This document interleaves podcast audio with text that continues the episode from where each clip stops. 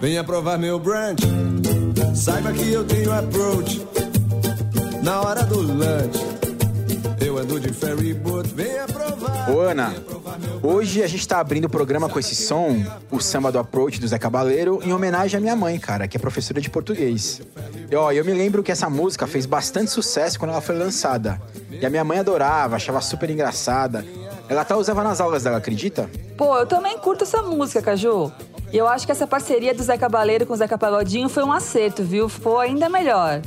Agora, eu tô pesquisando aqui, cara, esse disco é de 99. 99, a gente não tinha nem entrado na faculdade ainda. Como o tempo passa, né? O tempo passa e o tempo voa, né, Ana? Bom, eu trouxe o samba do Approach aqui pro nosso podcast, porque os assuntos da nossa conversa de hoje bem que poderiam estar na letra dessa música do Zé Cabaleiro. A gente vai falar, ó, Ana, presta atenção no meu sotaque, ou melhor, no meu accent. De home office, crowdsourcing, microtask, Amazon Mechanical Turk. Nossa, perfeito. Por um momento achei que estivesse diante do Shakespeare. Deu até orgulho da sua pronúncia, viu, Caju? Que orgulho que eu tenho do trabalheira, isso sim, viu, Ana? Aqui a gente acelera de 0 a 100 num instante.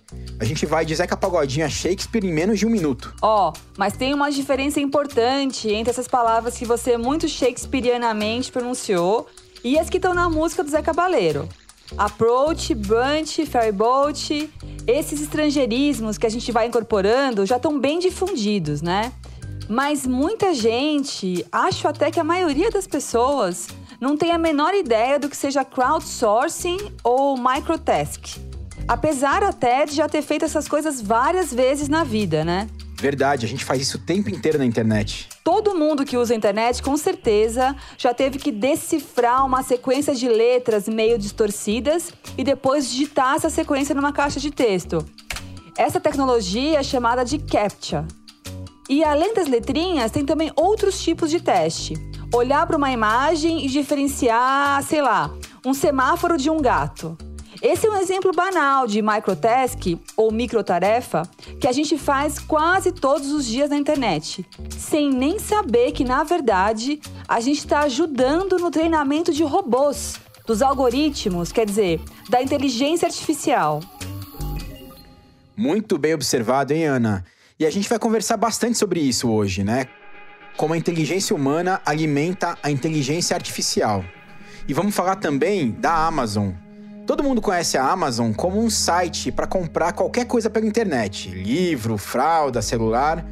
Mas por outro lado, a plataforma que a Amazon criou para terceirizar todo tipo de trabalho que pode ser feito online, né, tô falando aqui de traduzir texto a catalogar produto, ainda não é tão popular no Brasil quanto nos Estados Unidos e na Índia. Mas ó, tá crescendo bastante. Então vamos que vamos, Caju. Mas ó, eu confesso que hoje eu tô triste. Nossa, mas por que você tá triste, Ana? Porque esse já é o último, o derradeiro, o finalíssimo episódio da primeira temporada do Trabalheira. Caramba, o que, que é isso, Ana? Ah, eu pedi pra nossa editora colocar esse efeitinho aí, você curtiu? Pô, ficou show, cara, muito bom. Ó, eu também tô saudoso, viu, Ana? Mas a gente volta em breve. Então, bora aproveitar aí esse último episódio do nosso podcast, né? Bora! Então, seja bem-vinda, seja bem-vindo ao Trabalheira, um podcast da Rádio Batente. Eu sou a Ana Aranha. E eu sou o Carlos Juliano Barros, o Caju. A Rádio Batente é a central de podcasts da Repórter Brasil. O Trabalheira é uma série de oito episódios que fica no feed da Rádio Batente, no seu tocador de podcasts ou no YouTube. Ah, e fica um convite aqui para você visitar o nosso site. Lá dá para conferir os textos, os roteiros e as referências de livros, vídeos e filmes que a gente cita nos episódios. Então vai lá, repórterbrasil.org.br barra Rádio Batente. Liberta, DJ! Zeca Pagodinho, compadre, diz aí, tu tem a Não, pô, é pra libertar a vinheta do Trabalheira.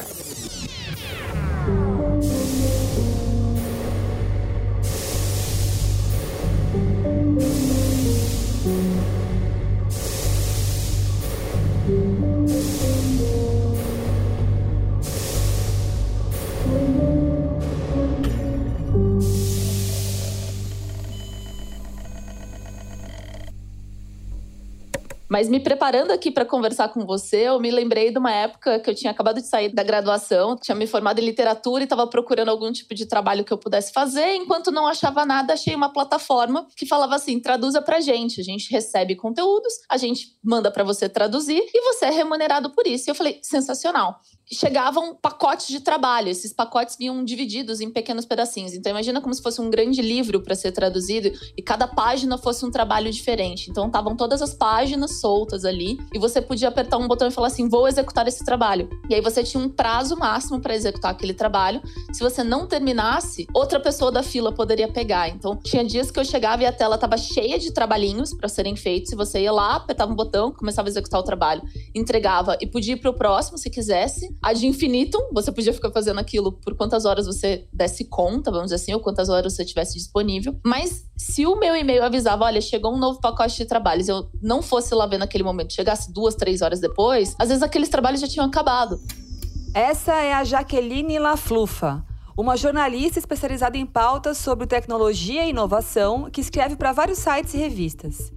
Em fevereiro, ela publicou no Wall Tab, aquela seção de reportagens especiais do Wall, uma matéria muito bacana com o título Pago por Clique. Para fazer esse texto, a Jaqueline entrevistou várias pessoas que trabalham fazendo serviços muito simples pela internet, de casa mesmo. O que o Zé Cabaleiro chamaria de home office, Caju. Esses serviços são chamados de Human Intelligent Tasks, ou, para facilitar, microtasks. Traduzindo, microtarefas, tarefas extremamente elementares, mas que os computadores ainda não conseguem fazer. E é aí que entra o ser humano na jogada. Tem de tudo, desde identificar a cor exata de um produto até ler o número da camiseta de uma foto de um corredor de maratona. O curioso é que a própria Jaqueline já trabalhou nesse esquema de mega terceirização online, como ela contou. Só que rememorando agora, a lógica é exatamente a mesma lógica que é utilizada em todas essas plataformas de terceirização, que existe um pacote, né, de trabalhos que é colocado ali à disposição daquela massa de trabalhadores multi-terceirizados. Eu entendi aquilo muito mais como uma renda extra do que como um trabalho. Mas fazendo a minha apuração para a matéria do Altab, o que eu percebi é que muita gente hoje em dia está numa situação muito mais traumática do que a que eu estava na época, como uma recém-formada buscando um bico e uma renda extra. Tem gente que está desempregada e está usando isso como uma fonte de renda. Mas muitas dessas pessoas não entendem isso. Eu acho que na época que eu fiz parte dessa plataforma, nem eu tinha noção de que isso era um trabalho precarizado, mecanizado. Eu entendi que era só uma forma de fazer um trabalho online e ganhar um dinheiro por isso em dólar. Olha só, né? Rola uma valorização ali do real ainda. Mas as pessoas com quem eu conversei para fazer a matéria, elas não entendiam que o trabalho era exatamente isso, sabe? Que era um trabalho precarizado, que era uma coisa difícil, que era algo que de certa forma estava esfolando aquelas pessoas. Elas entendiam como se fosse uma carreira e algumas delas até colocavam no currículo que passaram um tempo trabalhando naquela plataforma. Não sei se você reparou, Caju, mas a Jaqueline usou o termo turquerizado. Esse termo, turquerizado, vem da Amazon Mechanical Turk, a plataforma de terceirização online de microtarefas mais conhecida da internet. Opa, eu me liguei sim, Ana. E você sabe de onde vem esse nome estranho que a Amazon escolheu para a plataforma, Mechanical Turk? Eu sei que tem alguma coisa a ver com xadrez. Exatamente, Ana. E essa história é muito legal e eu acho que vale a pena ser contada. Tudo começou em 1770, quando um húngaro chamado Wolfgang von Kempelen um desses inventores malucos geniais criou uma máquina chamada Mechanical Turk. Né? Em português, é turco mecânico. E o que era, afinal, o bendito turco mecânico? Era um jogador de xadrez autômato. Evidentemente não era um robô, porque naquela época não tinha robô. E eu acho que o jeito mais fácil de visualizar é a imagem de uma marionete. Então, Ana, imagine uma marionete bem grande, né? Um boneco do tamanho de um homem, vestido com aquelas roupas bem estereotipadas de cidadão turco turbante na cabeça, bata folgada, um bigodão. E essa marionete tá sentada de frente para você numa mesa de xadrez, comendo suas peças uma por uma até te dar um checkmate. Sentiu o drama, Ana? Eu confesso que eu tenho medo de marionete, Caju. A minha filha também não gosta, não. Só que tinha um detalhe nesse autômato. Claro que quem jogava não era a marionete do cidadão turco, né? Essa traquitana que o Kempelen inventou tinha todo um esquema para esconder um mestre de xadrez embaixo do tabuleiro. E era esse mestre de xadrez quem de fato jogava e, evidentemente, ganhava de todo mundo. Essa invenção do Kempelen fez tanto sucesso que ela excursionou por vários países naquele fim do século XVIII. E olha que curioso, Ana, o Edgar Allan Poe, aquele escritor americano bem conhecido de contos policiais e de mistério, publicou um livro para desmascarar a fraude do turco mecânico. Nossa, que viagem! E o livro chamava A Fraude do Turco Mecânico? Não, pô, peraí, né? Aí seria nome de novela do SBT. Mas a gente precisa voltar para a Amazon, certo? Afinal, por que, que a Amazon escolheu esse nome para a plataforma de multiterceirização de microtarefas? Justamente porque, ao colocar uma tarefa para ser executada nessa plataforma, você vai interagir com robôs e algoritmos, mas quem vai colocar a mão na massa de fato é um ser humano. É a inteligência artificial sendo construída e alimentada pela inteligência humana. Sacou, Ana? Saquei. Então quer dizer que por baixo do tabuleiro somos nós humanos que estamos mexendo as pecinhas para a automação rolar. A Amazon Mechanical Turk não é a única, mas é a principal referência de crowdsourcing na internet. E entre brasileiros, tem duas plataformas que também estão ganhando bastante popularidade: a Appen, com dois P's, e a Lionbridge. Bom, mas já estou falando aqui de crowdsourcing e a gente nem fez uma definição ainda, né? Numa tradução livre, crowdsourcing significa terceirizar para uma multidão.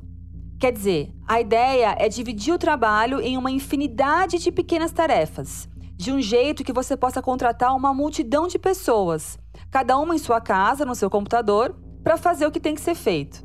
O Renan Calil, que é procurador do Ministério Público do Trabalho, fez um doutorado sobre esse tema na Faculdade de Direito da USP. Ele cita um exemplo bem atual e interessante que mistura crowdwork, nosso tema de hoje, com uberização, que foi assunto do nosso segundo episódio aqui no Trabalheira. As plataformas de transporte, né, né, geralmente elas estão colocando como um dos grandes requisitos de segurança delas agora a conferência para ver se quem está cadastrado numa determinada conta é quem de fato está dirigindo. Então, os trabalhadores de tempo em tempo têm que fazer uma selfie e mandar para a plataforma para comprovar que são eles mesmos que estão dirigindo e fazendo lá a tarefa de fazer as corridas deles. Quando essa foto é enviada e é feita a análise, parte considerável das plataformas usa o trabalho do crowdwork para fazer essa verificação. É curioso também como essas novas formas de trabalho elas vão se entrecruzando e se autoalimentando também, né? Ótimo exemplo mesmo, hein, Ana? Mas vamos falar mais um pouquinho aqui da Amazon Mechanical Turk? Para muita gente, né, esse tema do crowdwork pode até soar como novidade, mas essa plataforma de trabalho remoto da Amazon já existe há nada mais, nada menos que 15 anos. Ou seja, tem uma estrada aí, né?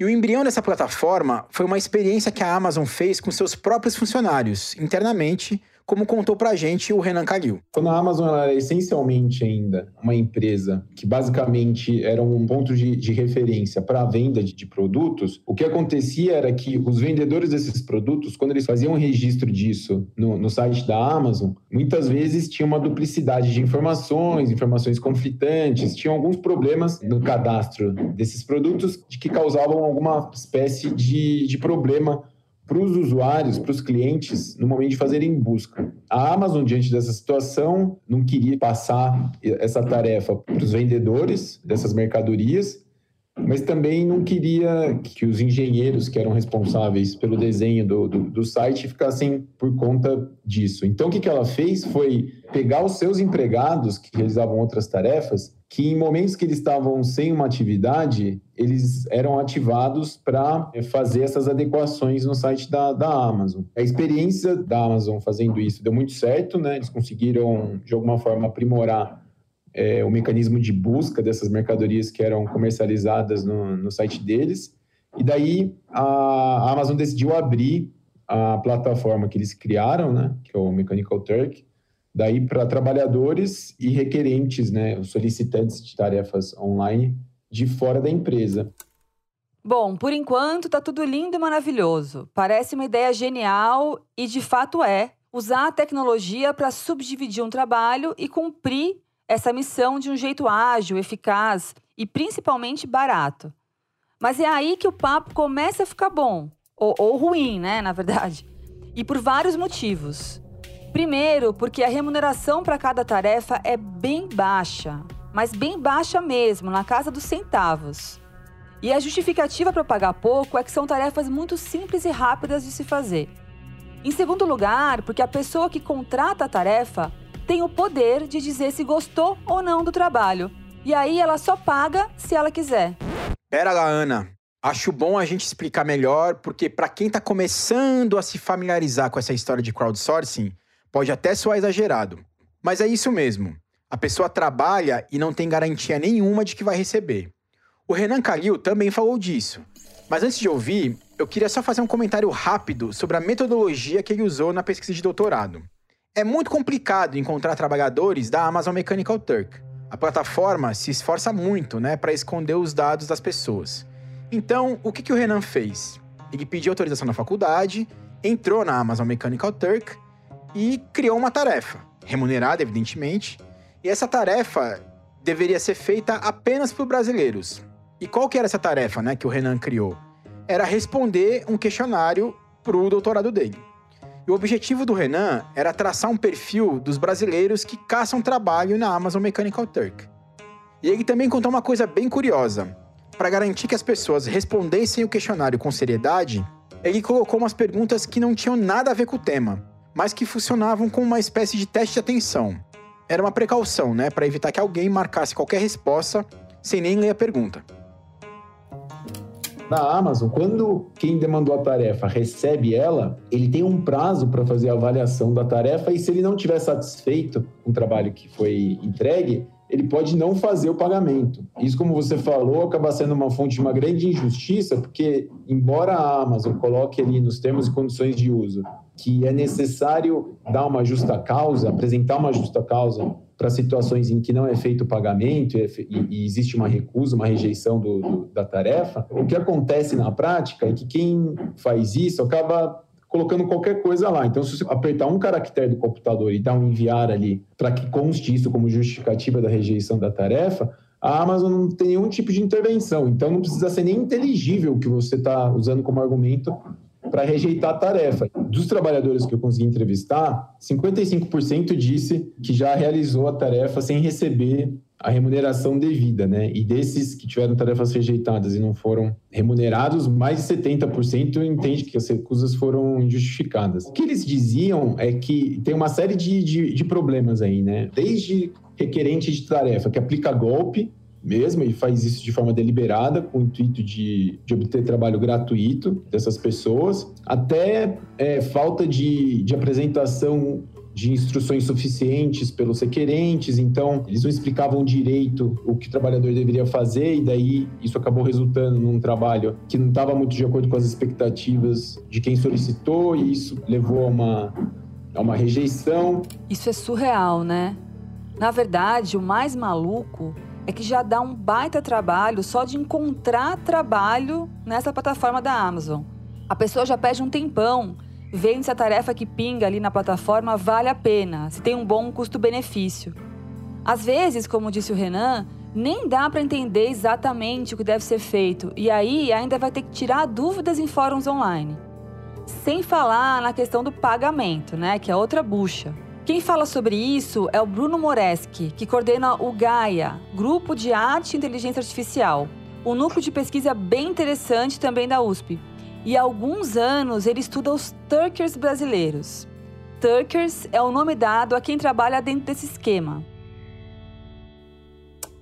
Os Turkers que não são norte-americanos têm dificuldade para receber o pagamento de forma direta, porque teoricamente, pelo site da, do Amazon Mechanical Turk, os Turkers que não são norte-americanos, eles ganham crédito para consumir no próprio site da Amazon americana, que é, é como se fosse um gift card, assim. Mas evidentemente ninguém iria conseguir sobreviver no Brasil consumindo no site da Amazon norte-americana. Então os Turkers brasileiros e alguns indianos, eles revendem esses créditos na Amazon via outros leilões na internet até uma maneira meio legal, assim, de, de fazer, mas é o jeito que eles têm para poder receber esse dinheiro. Esses créditos que eles recebem para consumir no site da Amazon, eles revendem uns leilões de PlayStation para você jogar videogame online. Só que veja que isso é uma questão de precarização, não só porque eles precisam fazer todo esse processo para receber, mas também porque quando eles tiram esse dinheiro que está no sistema da Amazon e colocam nesse outro leilão online e depois revende, tudo isso são taxas que eles vão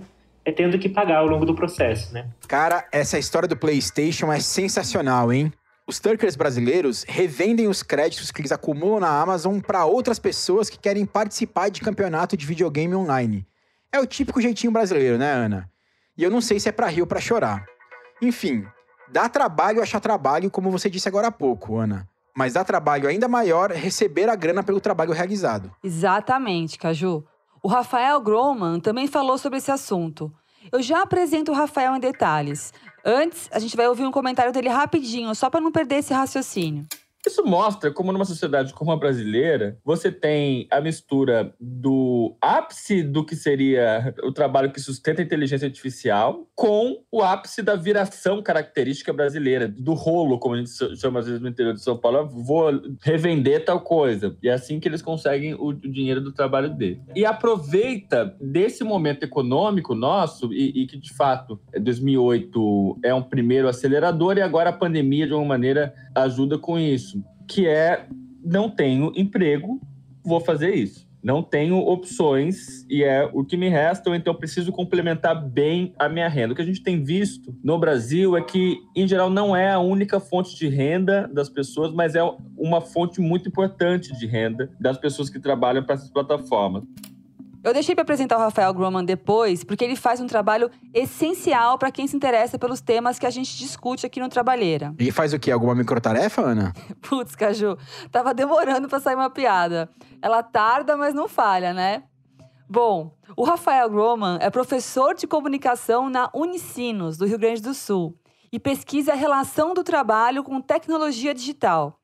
Ele também faz uma newsletter muito interessante com um monte de referências de livros, artigos, filmes e notícias desse universo. Vale assinar essa newsletter, viu? Chama DigiLabor, Labor de trabalho em inglês. Assina embaixo da recomendação, viu, Ana? Agora, mudando de pato para ganso, como você acha que os sistemas de inteligência artificial do Google ou da IBM leriam um quadro do Picasso? Nossa, e essas obras de arte mais contemporâneas, então? Que não são nem pintura nem escultura? Pois é. Foi essa pergunta que o Bruno Moreschi, que a gente ouviu agora há pouco, fez um filme de curta-metragem que está no É Tudo Verdade desse ano. O É Tudo Verdade, para quem não conhece, é o principal festival de documentários da América Latina. Bom, o filme se chama Recoding Art. Em português seria algo como Recodificando a Arte. E é realmente bem interessante. Vamos ouvir o Bruno falando um pouco do documentário.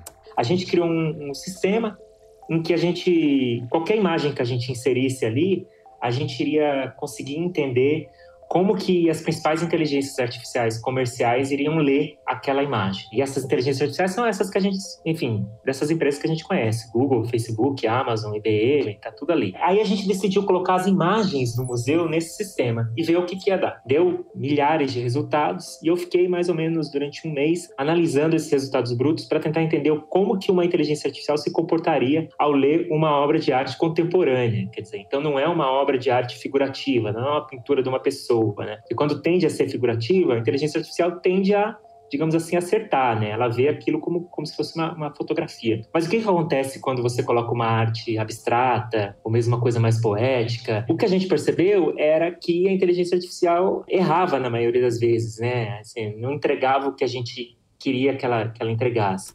E que ideia original para um filme, hein? Agora, eu fiquei curiosa para saber quais foram os erros de leitura da inteligência artificial. Já te adianto, Ana, que boa parte desses erros tem a ver com os vieses, né? os valores, as ideologias e os pontos de vista das pessoas que treinam esses sistemas de inteligência artificial. E muitas vezes quem faz esse treinamento são os trabalhadores turquerizados, né? Exatamente, são eles mesmos. A cada tarefa feita por um trabalhador, o sistema de inteligência artificial aprende um pouquinho mais. É que nem o mestre de xadrez embaixo do tabuleiro do boneco turco, com a diferença que a marionete está aprendendo. Vamos ouvir o Bruno Moreschi sobre os erros que os sistemas de inteligência artificial cometem quando interpretam uma obra de arte. E a gente já volta para esse assunto, porque ele tem implicações éticas muito, mas muito importantes. Agora, várias vezes a gente se deparava com erros que nitidamente mostravam como que essas inteligências artificiais eram treinadas seu ponto de vista ideológico mesmo. A gente começou a perceber que toda vez que tinha alguma imagem de mulher nas obras de arte, e isso assim, mulheres nuas ou não, podiam ser mulheres com roupas. A inteligência artificial do Google, por exemplo, sempre lia aquilo como algo potencialmente erótico. Tem uma tag da inteligência artificial do Google que é racy, que acho que em inglês é, significa provocativo. Então, todas as vezes que tinha uma mulher, isso parecia que era provocativo. Bom, aí já tem uma questão né, bastante ideológica, né? Uma, uma interpretação muito misógina. A gente via também que tudo, tudo não, mas assim, 80% das obras de arte que, que as inteligências artificiais liam, elas tendiam a ler aquilo como produtos triviais de consumo. Assim. A gente até brinca no, no, no filme que a nossa lista de resultados parecia uma lista de compras da IKEA, assim, uma lista de compras da Tokstok, sei lá, dessas empresas de decoração. Porque uma obra do Picasso virava uma almofada, uma toalha de mesa, outra coisa mais de geladeira, o que também acho que mostra muito como que essas inteligências artificiais são treinadas para pensar tudo a partir de uma lógica do consumo, né? Cara, eu sempre me assusto em ver como a inteligência artificial absorve muito do que há de pior na nossa sociedade. A ideia do algoritmo inteligente, infalível, capaz de tomar decisões neutras e objetivas, não para em pé. Tem uma série de estudos que mostram que essa imagem tão asséptica da inteligência artificial não é verdade nem de longe. E para quem quiser saber mais sobre esse assunto, eu recomendo um livro muito bacana chamado Weapons of Math Destruction, que discute como os algoritmos são cheios de preconceitos. Tá aí um título complicado de traduzir para o português, hein, Ana? Mas o Weapons of Math Destruction é uma brincadeira de armas de destruição em massa com a matemática, né? Math em inglês dos algoritmos. É, eu acho que é mais fácil a gente explicar do que traduzir o título do livro. A autora, a Cat O'Neill, é formada em matemática com passagem por Harvard e trabalhou um bom tempo numa startup de Wall Street, programando códigos de algoritmos para o mercado financeiro. Nesse livro, Weapons of Math Destruction, ela descreve uma série de casos que mostram como sistemas automatizados de seleção de emprego ou de venda de seguro de carro, por exemplo, não só reproduzem preconceitos contra negros, mulheres e imigrantes, mas dão uma escala ainda maior para decisões importantes tomadas com base nesses preconceitos. Em resumo, a gente está deixando na mão de um robô mal treinado, preconceituoso, escolhas que vão ter impacto na vida de muita gente. O Rafael Groman fala sobre isso. A ideia de inteligência artificial do jeito que a gente imagina é uma visão também hollywoodiana, né? De que, nossa, são robôs. E não existe inteligência artificial sem muito trabalho humano para alimentar dados. De fato, não existe inteligência artificial. E o que é inteligência artificial se não tomadas de decisões automatizadas. Tem um, um, uma questão que são dos vieses de classe, de raça, de gênero, inscritos nos próprios algoritmos ou inscritos nos próprios dados. Desde você automatizar escolha de emprego, seleção de emprego. E é com base no que as pessoas foram e, inclusive, com base no, nos bairros em que elas nasceram, em que vivem, isso já vai selecionando automaticamente, intensificando desigualdades de classe ou de raça. Se você digitar no Google gatos molhados, vai aparecer o animal gato. Se você colocar gatas molhadas, vai aparecer mulheres é, tomando banho, essas coisas todas. Isso vai mostrando também o quanto os dados têm e, e os algoritmos têm esses viés. E ainda sobre esse assunto, o Bruno Moreski faz uma reflexão bem pertinente. Como é que a gente vai conseguir construir bons sistemas de inteligência artificial se a alimentação de dados e o treinamento desses algoritmos são feitos por trabalhadores absolutamente precarizados? A gente está criando uma sociedade extremamente conectada e automática à base de um trabalho precarizado em que a gente não paga praticamente nada para esses trabalhadores, não há nenhuma condição. Então, se se no início desse, desse processo a gente não está preocupado com as questões éticas, é, é, como é que lá no final a gente vai estar? Tá? Como é que quando a gente coloca um sistema de inteligência artificial para ler uma obra de arte que tem uma mulher e aquilo dá como potencialmente pornográfico, aí a gente fala, nossa, temos um problema ético na inteligência artificial, meu Deus, isso é um grande problema, etc. Bom, mas é, da onde veio aquilo? Quem deu o input? Porque inteligência artificial é um processo, né, enfim, é muito mais complexo que isso, mas ele tem uma camada estatística, né? Ele tende a ver, bom, eu fui treinado para pensar que a maioria das vezes que me acontece, que me vem esse input de informação, é, eu preciso responder isso, logo eu vou responder isso. Ok, então quem treinou isso, né? Eu acho que isso é uma questão, talvez até para além da ética nas inteligências artificiais, é uma questão, talvez, da própria inteligência artificial em si, né? Se a gente quer de fato máquinas eficientes que funcionem etc., a gente vai ter que dar condições melhores de trabalho para esses trabalhadores, assim. É fundamental essa discussão que o Bruno trouxe. Sem condições decentes de trabalho para todos os envolvidos nessa construção, vão sair pela culatra essas previsões fetichizadas de um futuro todo tecnológico, com robôs e máquinas hiper eficientes. Que nem cachorro bravo, né? Se você for investigar, vai encontrar um dono que trata mal ou que deixa o bicho trancado. Ana, como eu disse lá no comecinho, eu adoro trabalheira por causa dessa mistura de todo tipo de referência, né? Da mais cult à mais popular. Pô, mas não foi boa a comparação? Não, foi ótima, cara, achei ótima. Enfim, e para fechar nosso papo de hoje e a temporada, né? Com uma reflexão que tá na raiz das investigações desse podcast, Ana, a gente vai ouvir uma previsão do Rafael Groman sobre como vai ser, ou melhor, sobre como pode ser o futuro do trabalho esse tema tão vasto quanto instigante que a gente discutiu ao longo dos oito episódios dessa primeira temporada do Trabalheira. E eu vou te dizer uma coisa, Ana. A fala do Rafael é uma bela deixa para a gente pensar nos episódios da segunda temporada. O futuro do trabalho, a partir do lado dos trabalhadores, vai ser um lado cada vez mais que a gente fica espremido em microtarefas, como já se prefigura nas plataformas globais de inteligência artificial. E aí dá para a gente pensar nessa generalização, capacidade de generalização de alguns mecanismos do trabalho em plataformas, que é uma gestão algorítmica do trabalho, uma crescente vigilância do trabalhador e uma extração de dados de tudo o que acontece, e isso sendo transformado como uma forma de capital. Gestão algorítmica, vigilância, extração de dados.